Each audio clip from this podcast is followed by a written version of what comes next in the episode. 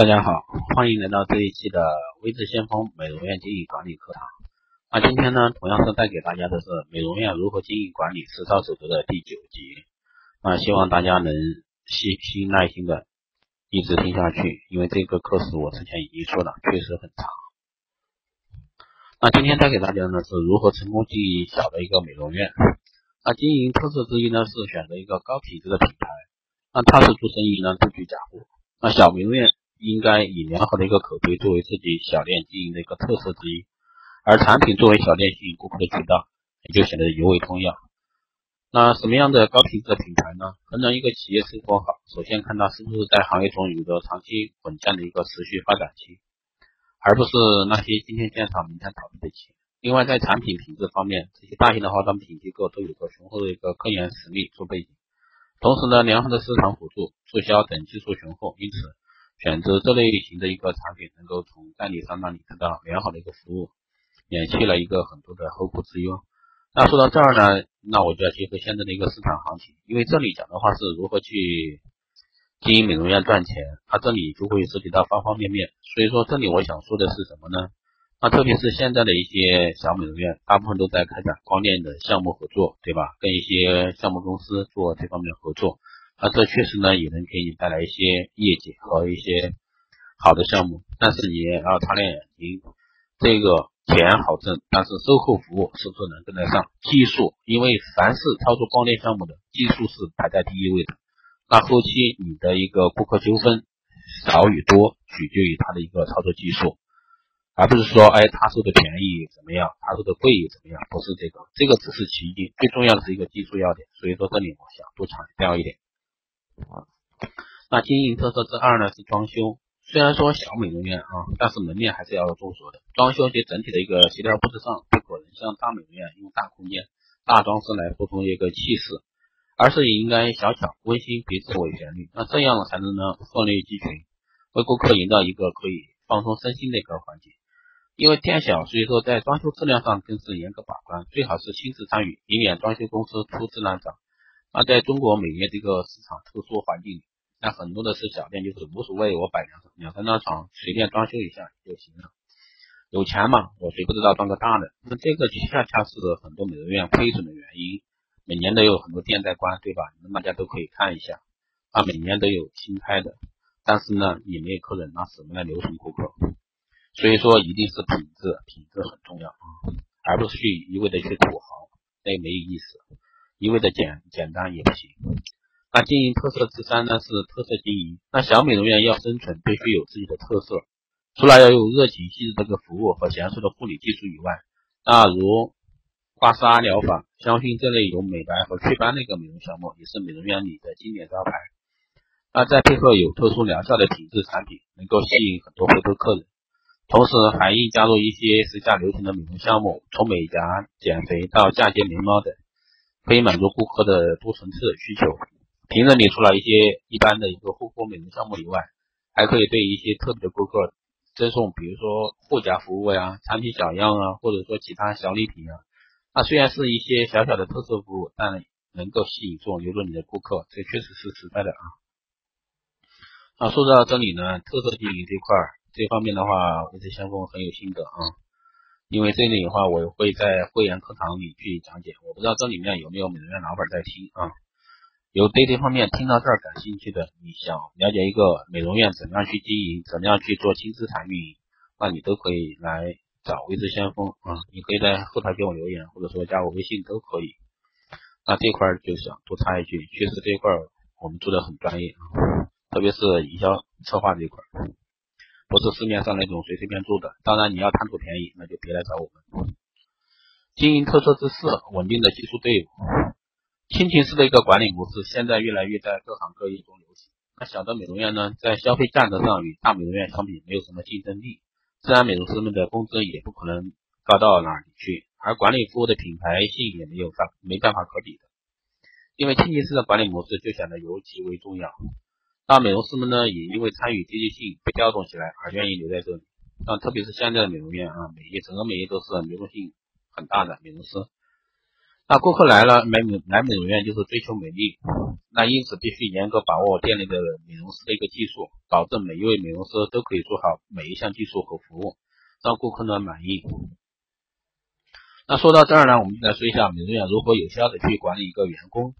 其实前面好像已经提了一点，那这里呢，我们再来详细说一下，在美容院管理中呢，最常出现的问题就是由于中层干部缺乏管理经验。造成其人虽然说专业技术过硬，却无法服众的一个局面。这个特别是大型连锁店啊，非常非常随时存在。那细细研究起来呢，这些这和美容院特殊的人员构成不无关系。这确实啊，对吧？裙带关系大家都懂。绝大部分美容院都是清一色女性成员，那阴柔有余、阳刚不足的一个文化氛围，既有温柔细致、服务体贴周到的长处，也有员工做事重感觉、感性。有余理性不足的一个缺点，因此呢，如何有效管理员工，调动其工作积极性，形成一个团结一致的工作氛围，就为中层管理人员必必须的去学习的一个功课了。那前不久呢，在我的一家客户那里，一个中层管理人员向我讲述了他在管理工作中遇到的一件事。他们美容院为规范管理、强化纪律，他规定员工每迟到一次罚五款五元。那由于这位主管新招的，缺乏管理经验。第一次有人知道，碍于平时大家关系不错，不开面子，睁一只眼闭一只眼就过去了。那孰料呢？一个月下来，员工开始以各种理由迟到，不管是实在不行了，这位主管就抓了一个倒霉事做以儆效尤的。那结果该员工不服气，以大家都知道凭什么只罚我为由闹事，而包括第一个迟到未受罚的员工在内，让大家都同情受罚员工。整个美容院因为一次迟到罚款变得死气沉，怨声载道。这个其实我想多多说的是，这是人性啊！你要解决好人性，不仅仅是在美容院，任何企业、任何公司、任何店面都是存在的。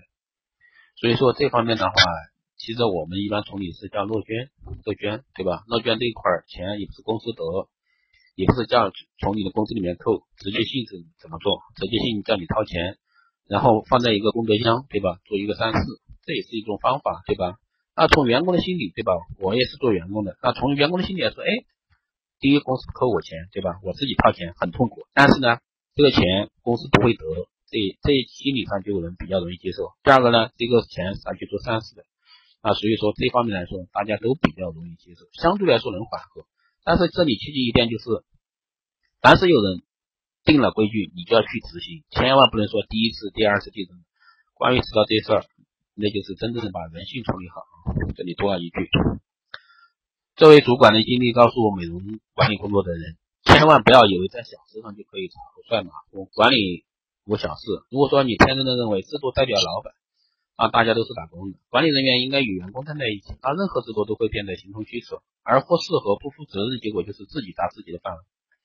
那管理人员的职业生命就是以制度的执行为前提的，没有纪律和制度，那管理人员的价值和权威也不复存在。那作为管理人员呢，要做的无非两点：以身作则和维护制度。当然，作为一名优秀的管理人员，那还要懂得管理方法和与人沟通的一个技巧，以形成制度来维护人情。作为一名管理人员，从行为到心态混同于普通员工，又想获得员工获得员工对权威的认同，那是不可能的。可实际上呢，很多美容院的中层管理人员正是这样做的，对吧？裙带关系，你我关系好，就这样去做。无所谓，当他们不得不执行制度时，通常一句话就是“我也没办法，这是公司规定”，好像这事儿没跟他没关系，对吧？这种措辞和态度就给了员工犯错误和值得同情的一个借口，也把自己从管理岗位上拉到员工的旁边。但事实上，你依然得实施管理的职能，在摆脱职责的前提下，你为自己设置了一个管理障碍。接下来是情景，可想而知，员工不但不会表现更好。那牢骚会越来越多，这是所有连锁店都会遇到的，任何企业都会遇到。而在这个客户的案例中呢，作为一个合格的管理者，应该如何做呢？那首先应重视第一次。那之前我已经谈过这一块了啊，不允许有下不为例的一个情况出现。那在第一次出现违纪情况，就应单独郑重的对员工声明，语气严肃，小王也希望以后不再出现这种情况。啊，把我们今天的谈话看成是对第一次违纪的一个警告，今后注意遵守美容院制度。好，那这里的话，我们一定是微笑啊，一定是微笑。虽然说都是管理人员，但都是打工，但是，对吧？这个时候就要注意，一定管理人员注意态度。如果说有什么真有什么事情，我们可以大家帮忙，不要有下次。这样的批评，员工一般都会心悦诚服接受。那如何在第一次出现问题时便显出管理责任和管理的技巧？告诉员工你是一个专业的经理、敬业的伙伴，从而获得高度尊重，是一个需要长期练习的技巧。没有好的开头去责怪员工素质低是不对的。那我们提倡原则第一，没有第一次的通融，更没有有所作为。然后我们才能让会自己的管理乐趣，令别人心服口服。因为你所有人一视同仁，对吧？就不存在裙带关系，而且在处罚的时候一定是把大家叫到一块儿。对吧？然后来宣布这件事情。当然，这个需要你的意见师，具体情况你自己去琢磨，因为他人所需要。在这个忠诚管理者的过程中，那我们可以发现，作为管理人员，为人是非，为人是非常重要的。那想要别人服气你，那就得真正懂得权威和管理的意义，从行为和思想上帮助你的姐妹，带领他们在工作和学习中成长，而不是说通过迁就他们的错误换得表面的感激。却以更多的人为贵和不领情来否认你的管理才能。记住管理服务的原则：公平的立场、公正的态度、专业的精神是管理者自身的一个法宝。所以说，这个对于管理者、连锁店的管理者来说，这确实是一个难题。但就看你怎么样去八面玲珑处理。那经营美容连锁店的八大戒律，这里来说一下啊。那第一个呢是店大一届店大欺客啊，这种现象出现有两种因素。一是新客人上门时并不想消费，那于是接待的美容师便会态度铁差，以鄙视的眼光看待顾客，让顾客有一入院门深似海的颤抖啊！这个确实现在的美容院一听活动都不来，从而让更多的人望而却步。二是与客人发生纠纷或遇到顾客投诉时，连锁店或者说百般狡辩，或者说蛮横无理，或者说不理不睬，让顾客有苦无处诉。那结果只能向管理部门投诉，或者说让媒体曝光，甚至与美容连锁店对簿公堂，这个很多啊，在全国很多。啊作为一个服务机构呢，美容连锁店应让顾客在店中美容时如沐春风，对美容店产生一种家的感觉。那如果遇上不协调的问题，也应是灵活有效的处理，真正把顾客当做上帝。第二件呢是用人不当。那美容师是美容院的一个形象代表。也是美容院与顾客沟通的一个唯一桥梁，他们的素质关系到美容院的一个生死存亡。但有好些美容院连锁店由于自身的一个原因，无法聘请到优秀的美容师，只能让几个学徒或者说家庭雇佣工充当美容师来为顾客服务。那这样，由于美容师专业知识不足，对产品及疗程认识不够，也控制不了产品的特点和副作用，那操作手法更是漏洞百出，极大的损害了顾客的一个利益。更有的美容师眼里只听着人民币。顾客交钱时兴高采烈，顾客不交钱则白眼相向。平常在美容院里随意乱窜，到处聊天喧哗吵闹，做顾客和其他员工的种种不是，大有我是某某某，我是怕水，对吧？这个我相信，只要是你们是美容院管理者，我相信我说的这些都是你们经常遇到的，不仅让顾客反感，也会让同事记恨。因此，连锁店在选聘人员时一定要严格把关。不仅要求美容师控制全面的一个专业技术，还一定具备优良的品格素质，从而打造美容院的良好口碑。三件呢不讲卫生，那顾客到美容院消费呢，不仅是保养和疗治疗的一个需要，还希望能有一个清洁舒适的环境，以放松皮肤、放松心情。但有好些连锁店因为环境和场所的限制，以及美发项与美发项目在一起经营，环境卫生状况十分恶劣。那空气中弥漫着很难闻的一个气味，特别是一些精油啊，劣质的精油。包扎头发的毛巾在经过多人使用后仍然不清洗。厨房、卫生间、操作纸混在一块儿，没一个清新气的休息环境。那这是很难拥有重视顾客的，特别是一些小美容院，你装修屁就算了，那你还不注重卫生，那真的是。留顾客的美容院不仅要创造一个良好的消费环境，还应建立一套完善的卫生管理制度，以保障美容院的硬件环境和美容师的个人卫生都得到规范、清洁和长久的保持。那世界呢有法不依，这里是打个引号的啊。那连锁店由于依托连锁总部，往往有一套比较完善的一个管理制度，例如前台管理制度、卫生的管理制度、美容师管理制度、工作制度、奖惩制度。那美容连锁店呢，确实。按照这场制度执行，都可以应对经营当中出现的各种问题。当然，有一些美容连锁店由于店长的管理程度不高，以及人事关系比较复杂，常知道各项制度当中摆设，有法不依，造成一个管理松散、人心浮动、违纪现象不断的局面。这个特别是一些小连锁啊，这个存在关系还是那句话，对吧？还有什么我是股东啊，我又在上班啊，各种各样的人都会有。那有法不依呢，还体现在美容项目上的选择上。医疗美容和生活美容现在已经有了严格的区分。要进行医疗美容，一定要有专业的人才。那有好些美容连锁店呢，不具备相关手续的情况下，然后基本上都存在小心心理啊，大家都是清楚，以为在连锁总部的荫庇下可以从事医疗美容项目，以赚取较高的利润。那一旦出现事故呢，引起顾客的投诉和索赔，那只能面对顾客与管理部门的双重压力，甚至被勒令停业整顿，结果是得不偿失。这个还是比较常见的，特别是沿海一带。那五戒呢，墨守成规，连锁店依靠的是连锁系统经营。把期望寄托在连锁总部身上，无论是管理还是市场开发等工作都是被动的。而连锁总部是远水解不了近渴，不能深入了解当地的一个消费环境和消费程度。那出台的营销政策呢和促销计划也都是针对全面的市场。那美容连锁店得不到那些实质性的一个指导和帮助，经营活动，比如说如同一一盘散沙。那也有些连锁店可以将总部的政策与本店的实际相结合。但也仅止于此，不能就消费环境的改变和竞争对手的情况实时做出反应，以不变应万变，结果是一物战机，单个市场落后于竞争对手。那现在的特别是大型连锁，你要想去转身去应对市场，确实比较难。唯一能做的就是作为我们管理人员有一个市场的相距相距眼见。六界的诚信赏识，美容师在推荐产品时。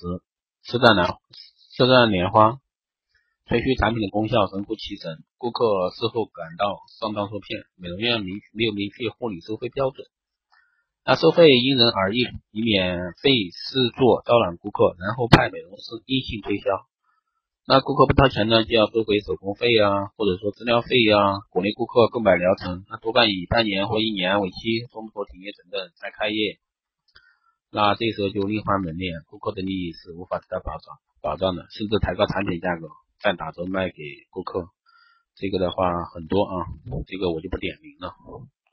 企业的盲目发展，那一些连锁店的经营者具有较强烈的一个经营意识，对时尚类的信息获取较多，也多寄希望于几个新兴项目上来增高美容院在当地的一个竞争力。但对当地的消费程度呢，大概错误，于是赶鸭子上架，购买了几个高档的仪器，开展几个流行的项目，结果消费者不敢不敢爱好，以无力承担高昂的费用，让美容院赔了夫人又折兵。那特别是现在一些光电项目啊，不是所有的美容院都适合。那这个的话，就针对美容院具体对待。那基本上，特别是现在的产品公司，一上光电项目来，我十几台项目一起来，那其实这个就要根据自身的一个发展来去定了。那美容连锁店的经营，根据所在地的消费环境、本身的发展规模、行业的发展规律来制定美容店的一个经营和发展规则，做到有理有利有节。那最后一个呢，就是借 C 次浪费。那特别是连锁店，嗯，跟你强调一下，连锁店在经营状况良好的情况下，也有可能产生一个骄傲的心理，从而大手大脚，不珍惜美容院的一个资源，增加经营成本，阻碍美容院的进一步发展。一是对水电资源的浪费，细水长流不息，今夜灯光灿烂，所谓积少成多，日月积累下来，数目不菲。啊，这里举个例子啊，比如说我们的饮水机，对吧？那在跟顾客接水的时候，你是接满呢，还是接满，对吧？这个是有个度的，一般有时候我们只接个三分之二就可以了，甚至三分之一或者说一半。那这个如果说你有几百家连锁店，你自己去算啊，这仅仅是一个小的方面，包括电费也是一样的，细水长流不息。这个接日月接下来小孩确实是很吓人的，特别是你全国有几百家的，对吧？这个一家店这么点，那几百家呢？二是对办公用品的一个浪费，三是对礼品赠品的一个模糊管理，四是产品的一个浪费，没有规定的用量，美容师挖多少用多少。五是仪器的一个消耗，随意开启却不留意关闭，缩短仪器的使用寿命。那美容院在经营当中呢，本着开源节流的思想，不妄自尊大。以稳健集约的一个良好形象呈现在顾客面前，那这也就是今天带给大家的一个关于美容院管理这方面的一些话题，希望对大家有所帮助。那这个呢，可能我们还没有讲到这个一半啊，今天是带给大家的第九节课时。后续还有大概十多期吧，希望大家有耐心能听，也希望得到大家的支持。如果说你觉得可以，哎，你可以在后台给一个打赏，或者说，哎，你关注我也可以，推向分享到你朋友圈也可以。谢谢大家的支持，那我们下期再见。